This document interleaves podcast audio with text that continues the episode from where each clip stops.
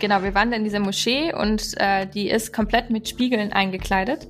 Und ich weiß noch, dass mir mein, mein Vater eben damals erzählte, wenn man eine Kerze in einer Ecke vom Raum anmacht, dann ist dieser gesamte riesengroße Raum, wird dann hell erleuchtet sein, weil eben das Licht in dem Raum gefangen bleibt.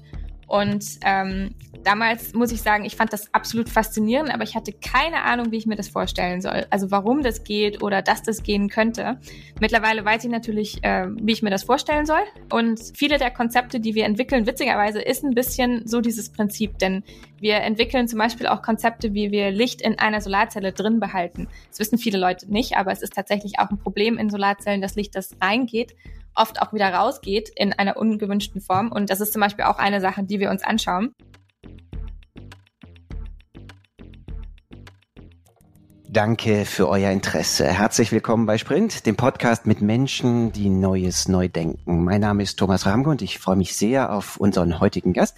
Die ist Physikerin. Rebecca Safe hat eine Professur an der Universität in Twente in den Niederlanden am Lehrstuhl für anorganische Materialwissenschaft, gehört aber auch zu der Kategorie Forschenden, die für uns hier bei dem Podcast besonders interessant sind, weil sie zugleich auch innovieren, selbst ihre Forschung in Unternehmen hineintragen und damit Dinge grundsätzlich besser machen. In ihrem Fall Solarzellen deutlich energieeffizienter. Wir freuen uns sehr, dass du die Zeit hast. Herzlich willkommen, Rebecca. Ja, hallo. Herzlich willkommen auch an die Zuhörer und vielen Dank für die Einladung. Fangen wir direkt mit deiner Technologie an, mit der du auch ein Unternehmen ausgegründet hast, als du noch in den USA geforscht hast. Das Unternehmen heißt ETC Solar und es nimmt für sich in Anspruch, eine Technologie entwickelt zu haben, mit der man den Wirkungsgrad von Solarzellen um vier bis zehn Prozent, habe ich gelesen, erhöhen kann. Das ist natürlich ein gewaltiger Sprung, wie wir alle wissen, die uns ein bisschen mit Solartechnik auskennen. Auf Basis welcher Technologie ist das gelungen und was macht ihr da? Also was wir da machen, ist, dass wir die Verluste, die von den Frontkontakten auf Solarzellen entstehen, dass wir die verringern. Da muss man vielleicht erstmal da anpacken, was sind eigentlich die Frontkontakte und warum machen die Verluste. Also wenn wir uns so eine Standard-Solarzelle anschauen, die auch die meisten Leute bei sich auf dem Dach haben, wenn sie denn Solarzellen auf dem Dach haben, dann sieht man, dass da so Silberdrähte oder so Silber, wir nennen die auch Finger drauf sind. Und die sind dafür nötig, um die Elektrizität aus der Solarzelle rauszuführen. Aber auf der anderen Seite haben diese Silberfinger, die sind gemacht aus Silber und Silber ist ein reflektierendes Material, so wie zum Beispiel unsere Badezimmerspiegel auch. Und das heißt, diese Silberkontakte, die reflektieren auch gleichzeitig ein gutes Stück vom Licht, das einfällt auf die Solarzelle. Und dadurch verliert man eben je nach Solarzellentechnologie so vier bis zehn Prozent vom Licht direkt, dadurch, dass das Licht wegreflektiert wird. Und wenn man da eben anpacken kann, dann kann man eigentlich den größten, wir sagen immer, der größte individuelle Verlustmechanismus sind diese Frontkontakte. Und wenn man das eben verbessern kann, dann kann man die Solarzelle ein gutes Stück besser machen. Und da hatten wir jetzt eben die Idee, okay, wie könnte man da ansetzen? Natürlich waren da auch schon ganz viele andere Leute, die sich darüber Gedanken gemacht haben, ist ja klar. Und wir hatten eben die Idee und dann auch eine Methode entwickelt, wie wir dreieckige Frontkontakte gestalten könnten. Also nicht mehr so Drähte, die da flach drauf liegen oder die jetzt irgendwie mehr so ein rechteckiges oder rundes Profil haben, sondern stattdessen Silberdrähte, die ein dreieckiges Profil haben und dadurch kann dann das Licht, das auf diese Kontakte auffällt, reflektiert werden von dem Silber, aber jetzt nicht mehr zurück in den Himmel, sondern stattdessen also umgeleitet werden auf die Solarzelle und dann äh, nach unten auf die Solarzelle geführt werden. Und dadurch kann man eben jetzt fast alle optischen Verlustmechanismen, obwohl das Silber weiterhin reflektiert, aber weil es eben dann zur Solarzelle hin reflektiert, kann man damit dann die Verlustmechanismen verringern also vereinfacht gesprochen, es ist eine Art Spiegelmechanismus, mit dem du das Licht, was normalerweise auf diesen Drähten wieder rausreflektiert wird aus den Solarzellen, so geschickt umleitest, dass sie genau da ankommen, wo die Photovoltaik dann Licht in elektrische Energie wandelt, richtig? Korrekt, ja. Warum ist das so schwierig? könnte man ja sagen, na ja, also die Idee ist auf der einen Seite brillant, aber unter anderem auch, weil sie einfach ist. Genau, ja, die Idee ist komplett einfach. Also jetzt, das kann sich jeder jetzt wahrscheinlich von den Zuhörern schon vorstellen, wie das funktioniert und dass das funktionieren soll. Da liegt aber wirklich der Teufel im Detail, denn man kann nicht einfach so solche Kontakte herstellen, die erstens mal genau diese Form haben. Also wir reden da jetzt wirklich von Dreiecken, die sind relativ hoch und relativ dünn. Was meine ich mit relativ? Also wir sprechen hier von einer Breite von ungefähr fünf bis 15 Mikrometern. Und für diejenigen, die für die Mikrometer jetzt nicht unbedingt ein Begriff ist, wenn wir uns so ein Standard menschliches Haar anschauen, sind das so um die 50 bis 80 Mikrometer je nach Haar. Das heißt, wir sprechen hier von einer Struktur, die ist nur ungefähr so ein Fünftel von einem Haar breit. Und dann muss die aber auch noch mal so ungefähr zwei bis dreimal so hoch sein, wie sie breit ist. Und da sieht man schon so an den Dimensionen, wie klein das ist und wie präzise das auch sein muss. Das ist schon sehr schwierig. Und dann muss man es dann noch schaffen, dass das Silber jetzt nicht nur auch so klein ist, sondern dann auch noch eine sehr, sehr glatte Oberfläche hat. Denn wenn wir eine Oberfläche haben, die nicht perfekt glatt ist, sondern mehr so eine raue Oberfläche, dann bekommen wir etwas, das haben wir zum Beispiel auf unseren weißen Tapeten. Da haben wir auch eine sehr raue Struktur. Und wenn wir da Licht drauf scheinen, das kennt wahrscheinlich jeder irgendwie so aus Erfahrung, wenn irgendwie das Licht auf so eine weiße Tapete fällt, dann wird das Licht in alle Richtungen gestreut, aber nicht genau in die eine Richtung, wo es hin soll. Und um das eben so hinzukriegen, dass diese Silberkontakte dann auch wirklich diese optische Performance haben, die wir da benötigen, dass das Licht wirklich, wir sagen da wie bei einem Spiegel, also wirklich reflektiert wird. Dafür muss das auch noch im Nanometerbereich, also wir reden jetzt noch mal viel, viel kleiner, wir reden jetzt ein Tausendstel von einem Haar, im Nanometerbereich muss das ganz, ganz glatt sein. Und die Kombination eben daraus, dass wir diese sehr kleinen Strukturen haben, dass die präzise die Geometrie stimmen muss, plus auch diese Wände, die müssen sehr glatt sein, das ist extrem schwierig und dafür gab es bisher eben noch keine Methode, um das so herzustellen. Das heißt, es ist im Kern ein produktionstechnisches Problem, richtig? Ja, im Prinzip schon. Also wir haben da auch noch ein paar Sachen entwickelt, wie man dann rausfinden konnte, dass, also sagen wir mal, wie diese Strukturen auch anders sich verhalten als die Standardstrukturen, die wir verwenden. Es geht jetzt sehr tief in die Solarzellenphysik. Aber das Entscheidende hier ist wirklich die Produktionstechnik und wie wir die herstellen können. Und jetzt ist spannend. Warum kommst du als Physikerin oder Forschende auf die Idee, selbst ein Startup gründen zu müssen, dass das dann tatsächlich in die Umsetzung trägt? Man könnte ja auch sagen, naja, da gibt es kluge Köpfe, die haben das Prinzip erforscht und haben irgendwie die Grundlagen gelegt, aber die Umsetzung machen dann ja in der Regel andere.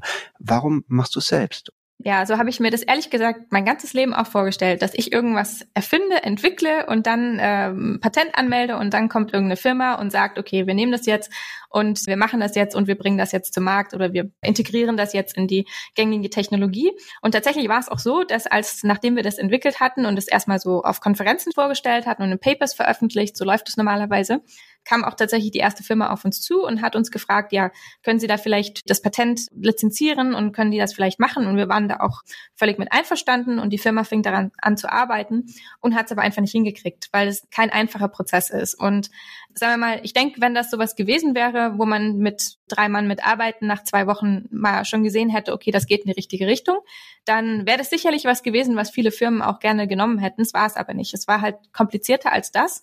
Und es sah so aus, okay, nur jemand, der wirklich sich da reinknien möchte und dem wirklich irgendwie was hängt an der Technologie, wird da, sagen wir mal, das Engagement reinstecken, um das wirklich irgendwo hinzubringen. Und deswegen haben wir dann eben gesagt, ja gut, äh, sieht jetzt nicht so aus, als ob eine Firma das aufgreifen wird.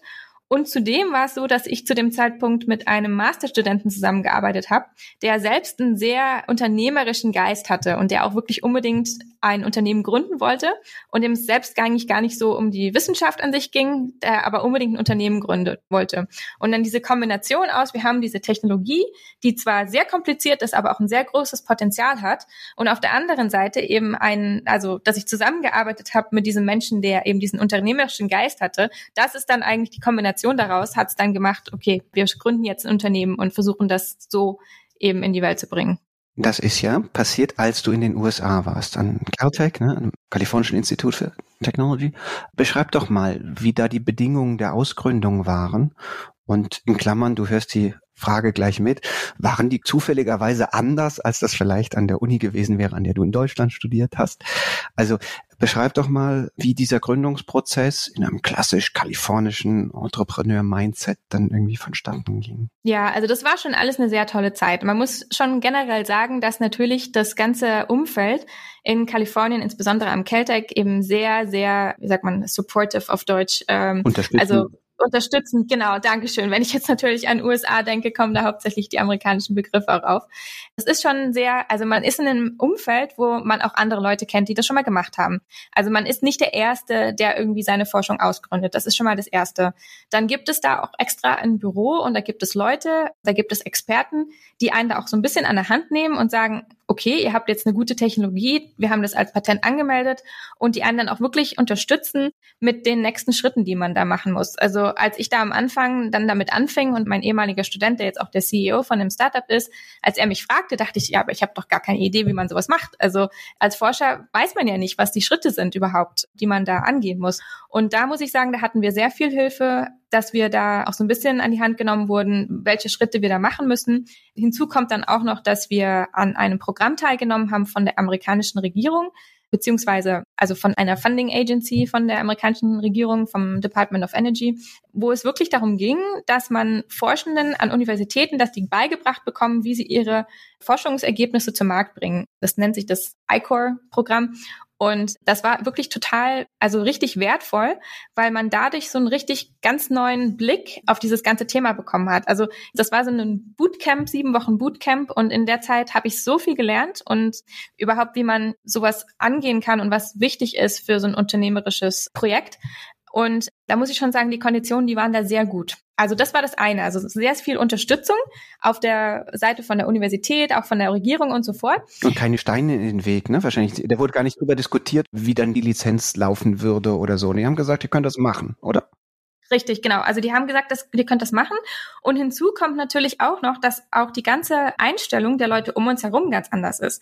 Denn wenn man hier, also in Europa zum Beispiel was gründen will, dann bekommt man ja sehr oft die Frage so, hm, ist das nicht ein bisschen riskant? Wie wahrscheinlich ist das, dass das jetzt wirklich was wird und so? Und die Frage haben wir in den USA kein einziges Mal gestellt bekommen. Also in den USA, wenn man jemandem erzählt, dass man ein Startup gründet, dann ist eigentlich eher die Reaktion, okay, krass, äh, cool und worum geht's? Und viele Leute würden dann auch gerne dabei sein. Also zum Beispiel, wir hatten auch in den USA, das ist auch ein ganz interessanter Unterschied, wenn es darum ging, dann Leute zu rekrutieren, die mitmachen. In den USA hatten wir also wir hatten Stapel an Lebensläufen, die uns zugeschickt wurden und wir hatten wirklich unter richtig guten Leuten konnten wir uns aussuchen, wen wir da einstellen wollen. Und in Europa war es richtig schwierig, ein gutes Team zusammenzustellen. Also Leute zu finden, die gerne für ein Startup arbeiten wollen. Genau, aber die Amerikanerinnen und Amerikaner wollten wahrscheinlich auch gleich ein paar Stakes haben. Ne? Also sie wollten schon ein paar Prozente haben, bevor die dann. Ja, ja klar, natürlich. Ja, Das macht man aber in Europa auch so. Und ich denke, das ist auch gut so. War denn Geld einfach zu, waren die ersten Kapitalrunden einfach für euch? Das wäre ja auch so ein Klischee. Ach naja, da wirst du ja so eine gute Idee, wirst du zugeworfen mit Geld. Nee, das überhaupt gar nicht. Also gerade in der Solarenergiebranche ist es momentan sehr schwierig, denn es gab da so ein paar Skandale und mittlerweile, sagen wir mal, die Energiebranche, erneuerbare Energiebranche und auch die Solarenergiebranche, da ist ein riesen Ökonomie dahinter. Also es ist eine Riesenwirtschaft dahinter. Da sind riesige Zahlen und es wächst exponentiell. Im Prinzip auf den ersten Blick sieht das erstmal aus wie eine super Gelegenheit. Nur ähm, sind halt die Margen nicht so wahnsinnig hoch. Und das ist etwas, was Investoren auch heutzutage auch sehr abschreckt, dass es riskant ist, Margen nicht so hoch. Deswegen ist es nicht unbedingt was, wo man sehr leicht mit Investoren findet. Wir haben das so gemacht, weil wir halt, ja, wir hatten eine gute Idee, wir waren gut im Pitchen und wir haben relativ viele Wettbewerbe gewonnen am Anfang. Wir haben sehr viel naja, so kleine Geldsummen reinbekommen, mit denen wir dann sehr klein anfangen konnten. Also wir haben quasi nicht so dieses, okay, gute Idee, wir holen jetzt jetzt direkt zwei Millionen von einem Venture Capitalist rein oder so, sondern wir haben das ganz klein und sagen wir mal Schritt für Schritt aufgebaut. Wir haben wirklich kleine Summen, also bei klein meine ich jetzt sowas wie 20.000, 30.000, 50.000 Dollar. Das sind kleine Summen für ein Tech-Startup, für ein Hard-Tech-Startup sollte ich sagen. Und wir haben diese Summen dann also wirklich sehr, sehr präzise eingesetzt. Also wir haben da nicht jetzt einfach nur, okay, wir stellen jetzt links und rechts jemanden ein, sondern wir haben uns sehr gut überlegt, was machen wir mit den Summen, damit wir dann zu dem nächsten Schritt kommen, der uns dann wieder ermöglicht, dass wir dann vielleicht einen größere Wettbewerb gewinnen können oder eine größere Summe. Und wir waren da sehr strategisch, wie wir das Geld einsetzen. Und das ist, denke ich, auch was, was ich jedem raten würde, dass man da nicht so direkt raufstürzt und sagt, okay, ich brauche jetzt sofort ein Zehn-Mann-Team, sondern dass man sich genau überlegt, wen braucht man zu welchem Zeitpunkt. Wie gut war denn die Strategie? Wie weit seid ihr denn mittlerweile? Ja, ist eine gute Frage, ne? Also wir haben tatsächlich mittlerweile haben wir in Rotterdam da muss ich auch immer der Europäischen Union danken. Also so viel, wie ich auch erzähle, dass es in den USA gut läuft. Wir haben im Endeffekt wirklich einen sehr, sehr super günstigen und für uns wirklich ein großer Schritt von der EU haben wir einen Grant bekommen, der uns ermöglicht hat, in Rotterdam ein Labor aufzubauen, also so ein R&D-Labor aufzubauen. Mittlerweile arbeiten acht Leute Vollzeit und es ist mittlerweile so weit, dass wir dieses Gerät, also diesen 3D-Drucker, nenne ich es jetzt mal, der ist fertig, der steht da und der kann tatsächlich jetzt auf Wafern, kann der diese Mikrostrukturen drucken, äh, so wie wir das geplant hatten. Das hat jetzt wie lange gedauert? Also von wann war die Gründung genau? Wann seid ihr dann, wann du bist dann ne, beruflich erstmal aus den USA zurück nach Europa, jetzt in dem Fall in die Niederlande, nicht zurück nach Deutschland gegangen. Was war der Zeithorizont und was waren da so die, die, die, die wichtigsten Schritte? Ja, also die Gründung war vor ziemlich genau vier Jahren. Das war 2017, genau. Das waren ziemlich genau vor vier Jahren. Äh, ich bin 2018 in die Niederlande gegangen. Wir waren da teilweise dann noch in den USA tätig und haben dann aber relativ viel und relativ früh dann auch Sachen in die Niederlande gebracht. Und vor zwei Jahren, knapp zwei Jahren, sind wir dann nach Rotterdam gezogen und haben das Team ein bisschen ausgebaut und seitdem, sage ich jetzt mal, das Ganze ein bisschen professionalisiert. Ist die Firma jetzt eine niederländische Firma oder nach wie vor eine amerikanische Gesellschaft, die jetzt in Europa tätig nee, ist? Nee, wir haben eine niederländische Firma, die eine hundertprozentige Tochter der amerikanischen Gesellschaft ist. Und wie viele Kunden habt ihr schon? Ja, da, da gehen wir jetzt in das Gebiet, worüber ich aktuell leider nicht reden darf. Es ist auch so, dass wir nun auch nicht mehr den Solarmarkt mit dieser Technologie anfokussieren, weil sich herausgestellt hat, dass die Dinge, die wir machen, tatsächlich für andere Technologien, über die ich jetzt gerade auch nicht reden darf, Oh, wie schade. Nochmal wertvoller sind. Ja, es, es wird spannend, aber äh, ihr wolltet mich ja unbedingt jetzt einladen. Ich hätte In ein paar Monaten dürfte ich vielleicht mehr erzählen, aber gut. Ach, dann laden wir dich wieder ein. Das ist kein Problem. Nein, nein, aber das ist ja in der Innovation schon oft so gewesen, ne? dass die Ursprungsidee für einen bestimmten Anwendungsfall war und dann stellt man irgendwie im Laufe der technologischen Entwicklung fest, hoch für etwas anderes eignet es sich noch mehr oder da ist der Markt viel günstiger und so weiter.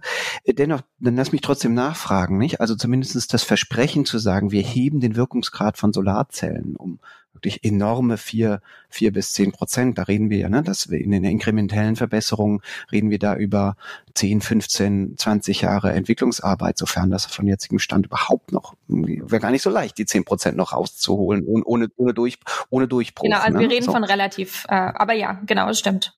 Okay, dann beschreib doch mal, warum jetzt der Plan A dann nicht so aufgegangen ist, weil man ja denken würde, Moment, also ein hoher Wirkungsgrad, extrem interessante Industrie. Ich habe die Antwort dazu im Prinzip schon gegeben. Die Margen in der Solarindustrie sind nicht so wahnsinnig hoch. Und wenn man da jetzt mit einer Technologie reinkommt, die relativ kompliziert ist, dann ist es nicht so leicht, das in den Markt reinzukriegen. Und es gibt nun mal auch Technologien, also ich sage jetzt gar nicht mal, dass es unmöglich ist, das möchte ich hier jetzt auch gar nicht verstanden werden, denn da gibt es vielleicht auch noch Möglichkeiten in Zukunft. Aber wenn man ein Startup gründet, dann ist man halt leider kein Forscher mehr und dann kann man nicht mehr unbedingt sein Herzblutthema bearbeiten, sondern dann muss man halt das machen, für das die Investoren eben auch Geld reingeben. Und es gibt nun mal Geld in anderen Branchen, da sind nun mal die Margen höher, da lässt sich nun mal mehr verdienen. Und deswegen muss dann leider ein Startup auch so einen Weg einschlagen, wenn das eben nicht anders geht, weil man hat halt ein Team, das muss man auch versorgen und weiter bezahlen können und dafür braucht man Investoren und Kunden und so weiter. Und deswegen, man kann da, kommt vielleicht auch ein bisschen drauf an, auf die konkrete Situation, aber man muss dann eben auch mit der, sagen wir mal, Strategie gehen, die dafür sorgt, dass das Startup überlebt. Okay, wir fragen, in, wir, ich verspreche, ich frage jetzt nicht weiter, sondern ich frage erst ein paar Monaten weiter und dann bin ich sicher, dass wir eine für alle zufriedenstellende Antwort auf die Frage bekommen. Aber lass uns ein bisschen über dich als Person reden und auch eben über die zwei Herzen, die in deiner Brust schlagen, weil du auf der einen Seite natürlich Startup-Gründerin bist und das mit viel Werf vorangetrieben hast, aber gleichzeitig ja auch weiter sehr intensiv forscht und ne, deine forschenden Karriere gerade weiter treibst. Wie, wie hat sich denn dein Forscherleben verändert, seitdem du parallel auch noch Unternehmerin bist? Oder hast du auch das Gefühl, nee, jetzt habe ich eine Phase gehabt, da habe ich viel Zeit in Startups investiert, jetzt möchte ich auch wieder mehr Schwerpunkt auf Forschung und Lehre vielleicht legen? Also ich finde es tatsächlich sehr spannend, denn es hat wirklich meinen Horizont und meine Arbeitsweise doch schon sehr geändert, denn ich jetzt, wenn ich ein Projekt anfange, und wir haben tatsächlich auch jetzt viele sehr schöne neue Projekte bei mir in der Gruppe, habe ich doch auch immer so ein bisschen im Kopf, wofür könnte es denn die Anwendung haben. Und ich weiß auch jetzt, wie man rausfindet, ob denn so eine Anwendung es tatsächlich in den Markt schaffen könnte. Denn das ist mir jetzt quasi von Anfang an, ist mir das jetzt eigentlich bewusst, okay, wo sind die Hürden, die man nehmen müsste? Was müsste man eigentlich jetzt vielleicht noch berechnen? Und das ist ganz anders, als ich vor, also bevor ich das Startup gegründet habe, habe ich da wirklich einen ganz anderen Blick drauf gehabt. Da war mir nicht so klar, was eigentlich nötig ist, wenn man eine neue Innovation hat oder eine neue Technologie erfindet. Kannst du das kurz konkretisieren und kondensieren? Also was wären so drei wichtige Lernerfahrungen bezogen auf diese Fragestellung? Also es ist dann natürlich eine Sache, die man sich dann zum Beispiel vor Augen halten muss, ist, wer möchte dieses Produkt überhaupt? Für wen entwickelt man das? In was für einen Markt bringt man das ein? Wie ist die aktuelle Kostenstruktur? Kann man denn die Kostenstruktur verbessern? Welche Kunden würden sowas im Endeffekt kaufen? Welche Partner bräuchte man dazu? Also da sind sehr viele Prozesse, die man sich als Forscher, wenn man noch nie ein Startup gegründet hat, die einem nicht unbedingt durch den Kopf gehen würden, da man ja eigentlich erstmal nur die Technologie eben zu einem Punkt bringen möchte, wo sie funktioniert. Das heißt jetzt natürlich nicht, dass ich nicht trotzdem auch Dinge tue, einfach weil sie Spaß machen oder interessant sind und so. Aber hin und wieder kommt eben der Gedanke dann doch auf, wie man das dann vielleicht auch später wirklich rausbringen kann. Woran forschst du denn jetzt in deiner Arbeitsgruppe? Ne? Der Lehrstuhl ist anorganische Materialwissenschaften? Genau, wir sind dem Lehrstuhl anorganische Materialwissenschaften untergeordnet und meine Gruppe forscht daran, wie wir Lichtmanagement für Solarenergieumwandlung betreiben können und das auch ein bisschen breiter. Also wir machen zum Beispiel, ich nenne sie manchmal die magischen Materialien, die Licht einsammeln können von allen möglichen Seiten und allen möglichen Wellenlängen und Farben und so weiter und dieses Licht dann bündeln können auf existierende Solarzellen. Also man kann sich zum Beispiel dann vorstellen, dass man ein Gebäude macht und die Fassade mit diesem magischen Material einkleidet und dieses Material dann das Licht von überall aufsammeln kann und zu einer Solarzelle, die zum Beispiel im Zaun integriert ist und der vor dem Gebäude steht, dass das zum Beispiel das Licht dann dahin bringen kann. Also quasi so eine Art Konzentration von Licht, die sich aber schön in ein Gebäude zum Beispiel integrieren könnte. Das ist so das eine, was wir momentan uns anschauen. Und das andere Projekt, wo wir uns gerade mit beschäftigen, ist, wir wollen, also da ist die Endanwendung, die aber bestimmt noch zehn Jahre, wenn überhaupt, vor uns liegt, ist die Endanwendung, dass wir lichtgetriebene Nanoroboter herstellen wollen. Was wir machen möchten, ist, wir möchten Licht einsammeln und das dann in eine Bewegung umwandeln, also wirklich in eine ganz kleinen skalige Bewegung, so dass wir sehr kleine Dinge autonom bewegen und steuern können durch das Licht was wir dann zum Beispiel verwenden könnten, um so Nanoroboter sind ein sehr interessantes Gebiet, weil eben Leute zum Beispiel sich denken, dass man die vielleicht in den Körper einbauen könnte und dann zum Beispiel Medikamente mit diesen Nanorobotern genau dahin bringen könnte, wo man sie braucht und solche Sachen. Und ähm, die Idee. Oder operativ sogar, ne? Operativ einleiten. Ne? Also im Kern, das wird man schon aus dem neuen Universum des Jahres 1955 gesehen haben. Diese Mini-Roboter, die dann im, im, Körper rumflitzen und irgendetwas reparieren. Ne? Genau. Und das Problem natürlich bei sowas ist, wenn man so einen Nanoroboter im Körper rumflitzen hat, wenn man eine Batterie mit einbaut, erstens muss das Ding dann größer sein und zweitens ist so eine Batterie auch irgendwann leer und ein Kabel kann man halt auch nicht immer anbringen, denn ja, das muss ja irgendwie auch rauskommen. Und dann ist eben eine der Ideen, dass man das Ganze mit Licht betreibt. Und da liegt es natürlich nahe, dass man vielleicht eine Solarzelle dafür verwendet, um diesen Antrieb mit Licht zu haben. Und was wir hier machen, ist, wir kombinieren Solarzellen mit piezoelektrischen Materialien. Piezoelektrisches Material, das dehnt sich aus oder zieht sich zusammen, wenn man eine Spannung anlegt. Und wenn man jetzt eine Solarzelle damit kombiniert, kann man Licht reinscheinen, dann macht die Solarzelle, generiert eine Spannung und diese Spannung, die bewegt dann dieses piezoelektrische Material. Und das ist jetzt ein anderes großes Projekt, an dem wir gerade arbeiten. Dass wir das ein großes, kleines Projekt, also ein maximales Mini-Projekt. Ist es im Körper nicht etwas ähm, banal gefragt zu dunkel oder muss man dann irgendwie einen Laser auf die Haut hauen und dann mit dem Laser dann dieses Ding verfolgen? Oder? Ja, also die, die Frage kriege ich sehr viel. Das macht natürlich schon auch Sinn, dass man die Frage gibt. Also es kommt immer ein bisschen drauf an, wo im Körper. Aber ich meine, jeder hat vielleicht schon mal irgendwie versucht, so mit einer Taschenlampe durch seinen Finger zu leuchten und so. Da sieht man, dass es irgendwie auch rot aussieht. Ne? Also es gibt so bestimmte Wellenlängen, die schon relativ weit in den Körper rein können.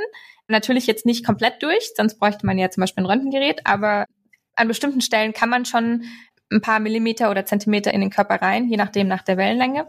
Und dann ist es halt so, also das ist auf jeden Fall momentan etwas, worum sich viele Leute Gedanken machen. Und wir entwickeln die Technologie, die das dann machen könnte. Das Licht in den Körper reinzubringen, das machen dann wieder andere Kollegen. Also das ist auch wirklich ein Forschungsgebiet für sich selbst, dass man da schaut, wie man das machen kann. Vielleicht muss dann so ein anderer Roboter mit einer Taschenlampe hinterher. Ja, genau. genau. Hm, ich glaube, wäre in sich nicht sehr schlüssig gedacht.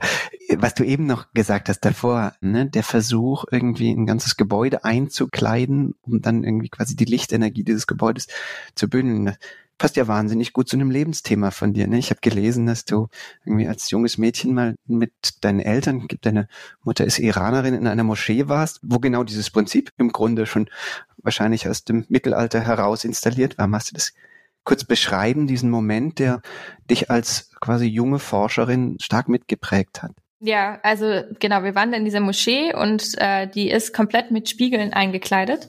Und ich weiß noch, dass mir mein Vater eben damals erzählte, wenn man eine Kerze in einer Ecke vom Raum anmacht, dann ist dieser gesamte riesengroße Raum, wird dann hell erleuchtet sein, weil eben das Licht in dem Raum gefangen bleibt. Und damals muss ich sagen, ich fand das absolut faszinierend, aber ich hatte keine Ahnung, wie ich mir das vorstellen soll. Also warum das geht oder dass das gehen könnte. Mittlerweile weiß ich natürlich, wie ich mir das vorstellen soll. Und viele der Konzepte, die wir entwickeln, witzigerweise ist ein bisschen so dieses Prinzip. Denn wir entwickeln zum Beispiel auch Konzepte, wie wir Licht in einer Solarzelle drin behalten. Das wissen viele Leute nicht, aber es ist tatsächlich auch ein Problem in Solarzellen, dass Licht, das reingeht, oft auch wieder rausgeht in einer ungewünschten Form. Und das ist zum Beispiel auch eine Sache, die wir uns anschauen. Aber dann mit diesen Fassaden, von denen ich gerade rede, das ist das Ganze nochmal einen Schritt komplizierter. Nämlich nicht nur, dass wir da Spiegel drin haben, sondern wir haben jetzt in diesem Material haben wir auch noch Materialien enthalten, die nehmen das Licht auf einer anderen Wellenlänge auf, als sie es dann wieder rauslassen. Ich sollte vielleicht nochmal woanders anfangen, nämlich dabei, was für eine Art von Licht wir haben. Also wir haben ja, wenn wir uns draußen, also wenn wir aus dem Fenster schauen, ich weiß das nicht, wie es bei Ihnen heute aussieht, aber bei mir ist es gerade ziemlich bewölkt. Das heißt, das Licht, was jetzt hier bei mir ankommt, kommt nicht direkt nur von der Sonne, sondern es kommt von vielen verschiedenen Richtungen. Überall da, wo die Wolken sind, die streuen so ein bisschen Licht zu mir. Und dieses gestreute Licht, wenn ich jetzt einfach nur einen Spiegel verwenden würde, dann würde dieses gestreute Licht einfach in alle Richtungen wieder wegreflektiert werden. Das heißt, es hilft mir relativ wenig, wenn ich jetzt einen Spiegel zum Beispiel auf meine Fassade baue und eine Solarzelle davor mache. Dann, gut, ich bekomme dann ein bisschen Licht auf die Solarzelle, aber eben nicht alles Licht, was da von den Wolken kommt. Und deswegen, was wir entwickeln, ich, deswegen nenne ich das manchmal das magische Material, das ist jetzt nicht ein Spiegel, sondern das ist ein Material, was wirklich die Photonen, also die Lichtbündel einsammelt, dann ändert es die Energie der Photonen und dann sendet es das in die richtige Richtung zur Solarzelle wieder aus. Das ist das Prinzip. Und im Prinzip, warum man das machen muss, ist, viele Leute kennen wahrscheinlich das Konzept Entropie. Also es gibt so eine gewisse Unordnung und diese Unordnung, die wird immer größer, außer wenn ich irgendwie Energie aufwende, um das System wieder geordneter zu machen. Und das heißt, das Gleiche gibt es eben auch jetzt, wenn man sich Licht anschaut, wenn man dieses gestreute, unregelmäßige Licht hat, dann muss man Energie aufwenden, um jetzt aus diesem gestreuten, komplett konfusen, chaotischen Licht ein Lichtbündel zu machen. Und das kann unser Material. Also dieses Material nimmt jetzt das Licht auf ähm, also wird zum Beispiel ein blaues Photon wird absorbiert und dann wird ein rotes Photon ausgesendet. Und dadurch, dass wir eben jetzt da in diesem Prozess Energie verlieren von dem blauen, was jetzt eine höhere Energie hat als das rote. Dadurch können wir es jetzt machen, dass dann das Licht gebündelt wieder rauskommt. Das ist quasi die Physik so ein bisschen dahinter. Warum wurde Licht dein Lebensthema? Das ist eine gute Frage. Ich finde es einfach sehr faszinierend. Es ist irgendwie auch, ich weiß nicht, ist, auf der einen Seite ist es physikalisch interessant, auf der anderen Seite ist es irgendwie auch ästhetisch ansprechend und faszinierend, was man alles aus Licht machen kann. Also, dass ich das Licht einfangen kann und dann läuft meine Waschmaschine zu Hause. Dadurch, dass die Solarzellen auf dem Dach die Elektrizität liefern, das ist doch irgendwie cool, oder? Also. Insbesondere, wenn diese Energie auch noch regenerativ gewonnen wird oder ne, zumindest die Produktion dieser Energie ein Vielfaches niedriger ist über den Lebenszyklus der Solarzelle als die Energie, die dann tatsächlich gewandelt wird. Ja, und das ist sie, ne? Also das muss man auch nochmal hervorheben, dass die Solarzellen, die wir heutzutage auf unsere Dächer drauf machen, die brauchen keine zwei Jahre, bis sie die Energie wieder rausgearbeitet haben, die eben gebraucht wurde, um sie herzustellen. Und die Tendenz ist weiterhin fallend.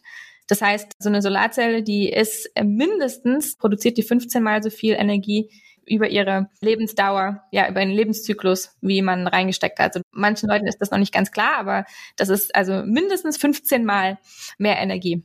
Ja. Welche Rolle spielt Lehre in deinem Leben? Ähm, nicht? Ist, ja, logischerweise als junge Professorin macht das nach wie vor, glaube ich, einen wesentlichen Anteil deiner Arbeit aus. Wie wichtig ist das für dich? Gehörst du zu den Forscherinnen, die sich auch irgendwann sagen, na gut, irgendwann, das gehört dazu, wenn man noch in einer jungen akademischen Karriere ist, aber perspektivisch hätte ich nichts dagegen, mich auf vielleicht das Forschen, Erfinden und in deinem Fall ja auch ein bisschen dann das unternehmerische Entwickeln zu konzentrieren? Nee, also so sehe ich das ehrlich gesagt überhaupt gar nicht. Also mir macht das mit der Lehre schon Spaß und ich denke auch, das ist wirklich das, wo wir auch einen richtigen Einfluss haben auf auch die Gesellschaft und wo wir wirklich auch was Gutes tun können. Denn ich meine, das ist auch so ein bisschen Standardding, dass ich immer sage, wir, ob man jetzt eine gute Erfindung hat oder erfolgreichen Spin-off oder ja, den tollen neuen Durchbruch entdeckt, das ist wirklich auch ziemlich viel Glück. Also man kann so intelligent sein, wie man will. Im Endeffekt, ja, wenn man halt einfach nicht so richtig das Richtige findet, was sich dann durchsetzt, dann hat man vielleicht sein ganzes Leben an irgendwas gearbeitet und nichts davon hat eigentlich wirklich einen Durchbruch geschafft.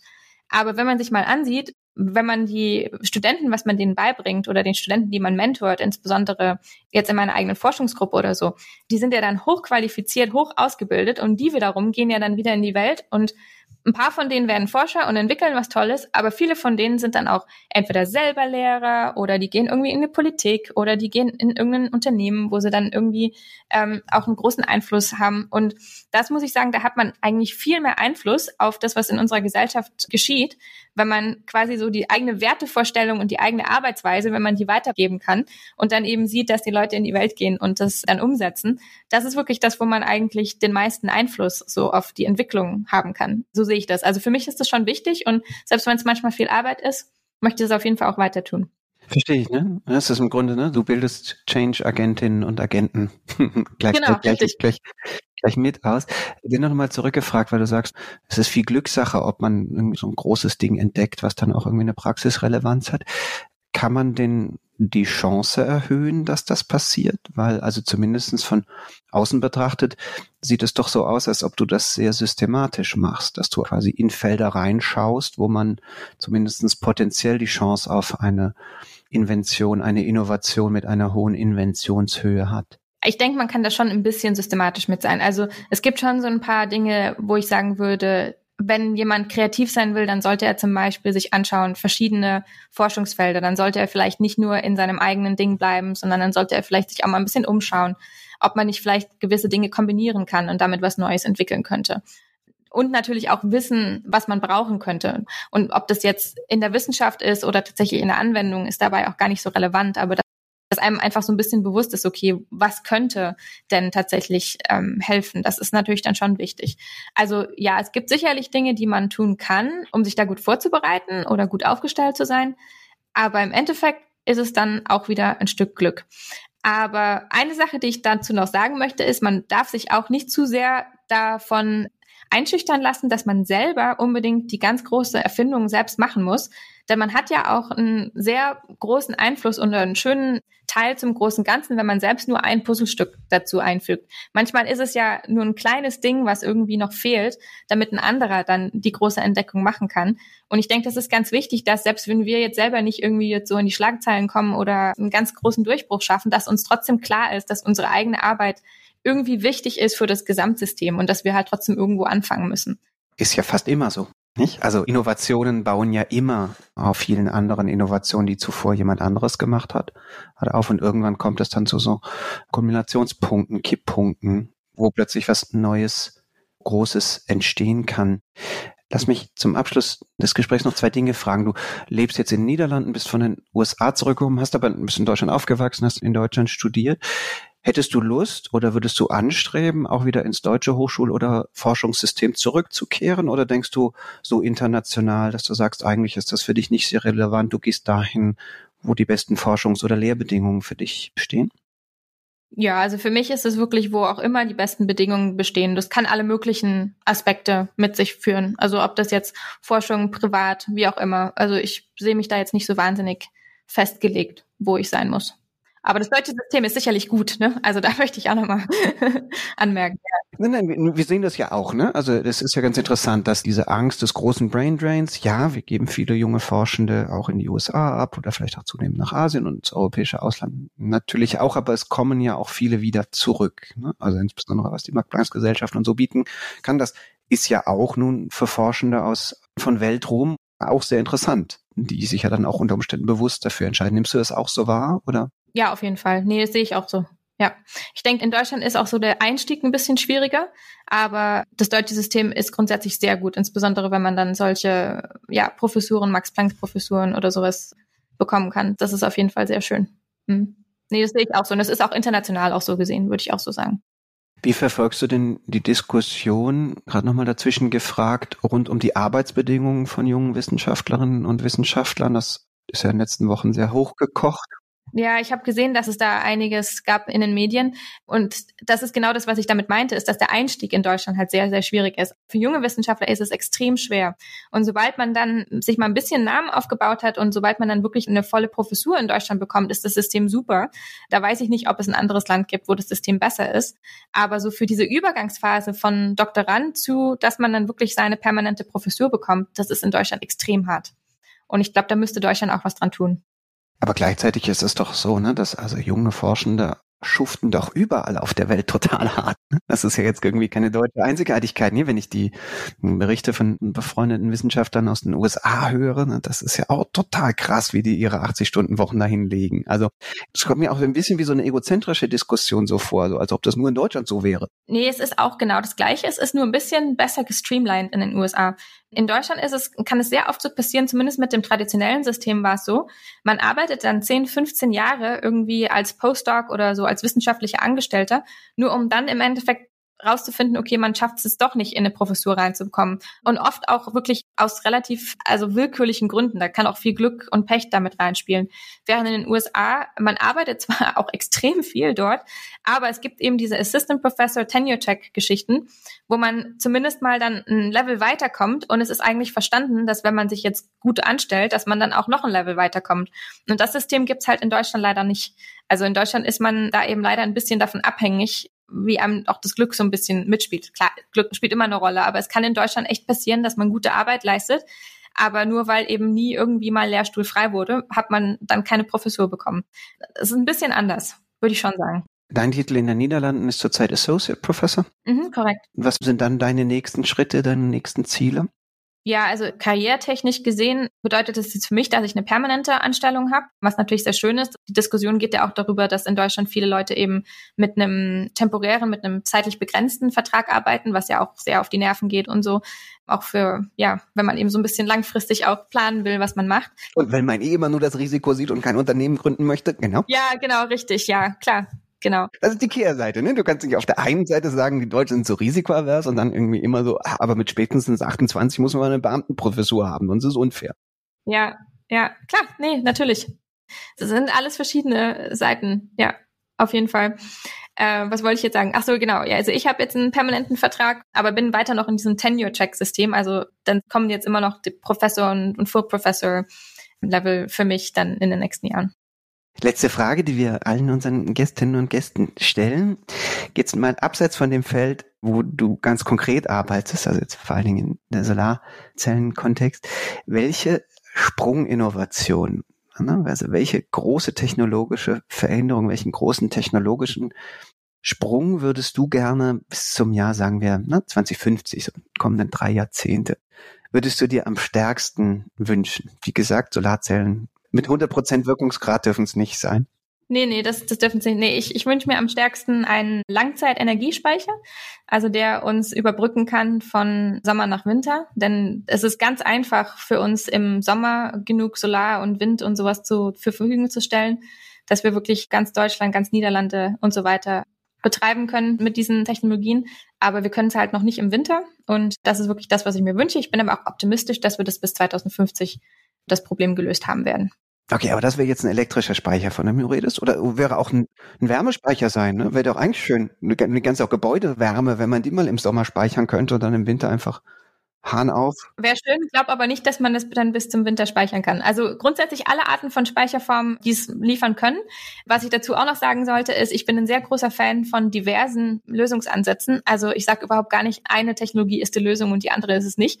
Ich glaube, also meine Philosophie ist, wir müssen einfach jetzt mal anfangen und einfach die Sachen mal in Betrieb nehmen und um die letzten 20 Prozent kümmern wir uns dann, wenn wir soweit sind. Okay, aber nochmal Butter bei die Fische. Welchen technischen Entwicklungspfad für die Speicherung oder vielleicht auch welche, vielleicht mehrere, empfindest du zurzeit als die erfolgversprechenden? Also wo glaubst du, dass man diesen tatsächlich dann ja ne, echten Sprung von wir speichern über Monate enorme Energiemengen, wo, wie kriegen wir das hin? Also wie ich jetzt eben schon gesagt habe, es gibt da, glaube ich, nicht eine Lösung. Es kommt eben auch ganz krass darauf an, wo man gerade sich geografisch befindet und welche Konditionen es gibt da. Also es gibt da, klar, Wärme ist schön für, kann man vielleicht über Wochen sogar speichern. Ich vermute, dass wenn man einen saisonalen Speicher wirklich haben will, dass man dann auf chemische, also chemische Treibstoffe wirklich umwandeln muss und die auch speichern muss. Und ich gehe davon aus, dass das die Lösung sein wird für die saisonalen Speicherprobleme. Allerdings gibt es natürlich für die anderen Zeiträume, sage ich jetzt mal, für elektrische Autos oder so für Autos, denke ich, werden Batterien, also ich vermute, dass Batterien bei Autos gewinnen werden. Ich vermute, dass Wärmespeicher viel wichtiger auch werden. In vielen Gegenden der Erde gibt es auch Wasserspeicher, die da einen sehr großen Beitrag leisten können, aber es geht natürlich nicht überall. Und ich denke, dass so dieses Universale, was wirklich das Problem wirklich dramatisch lösen könnte und was ich mir auch wünsche, dass es das gibt, dass es chemische Treibstoffe sein werden. Weißt du, was ich kürzlich gelesen habe, was ich manchmal, das waren so Druckluftspeicher in alten Salzstöcken. Also, ne, wo im Grunde ganz viel Pressluft mit, wenn die Windenergie da ist, dann haust du ganz viel Pressluft in diese Salzstöcke rein. Und wenn du dann keinen Wind mehr hast, dann erzeugst du dir künstlichen Wind, indem du die Luft da wieder ablässt. Das fand ich eine sehr charmante Lösung. Mal gucken, ob die großtechnisch möglich ist. Rebecca, ganz, ganz vielen Dank für dieses spannende Gespräch, für die vielen tiefen Einsichten. Und ja, ich hoffe sehr, dass wir bald erfahren werden, wo denn deine große Innovation jetzt bald großtechnisch zum Einsatz kommen wird. Ganz vielen Dank. Ja, vielen Dank auch für die Einladung. Auch euch, liebe Hörerinnen und Hörer, ganz herzlichen Dank für euer Interesse. Falls euch unser Podcast gefällt, dann freuen wir uns wie immer sehr, wenn ihr ihn in eurer Podcast-App bewertet. Ansonsten gilt wie immer, in zwei Wochen kommt die nächste Folge und bis dahin bleibt neugierig,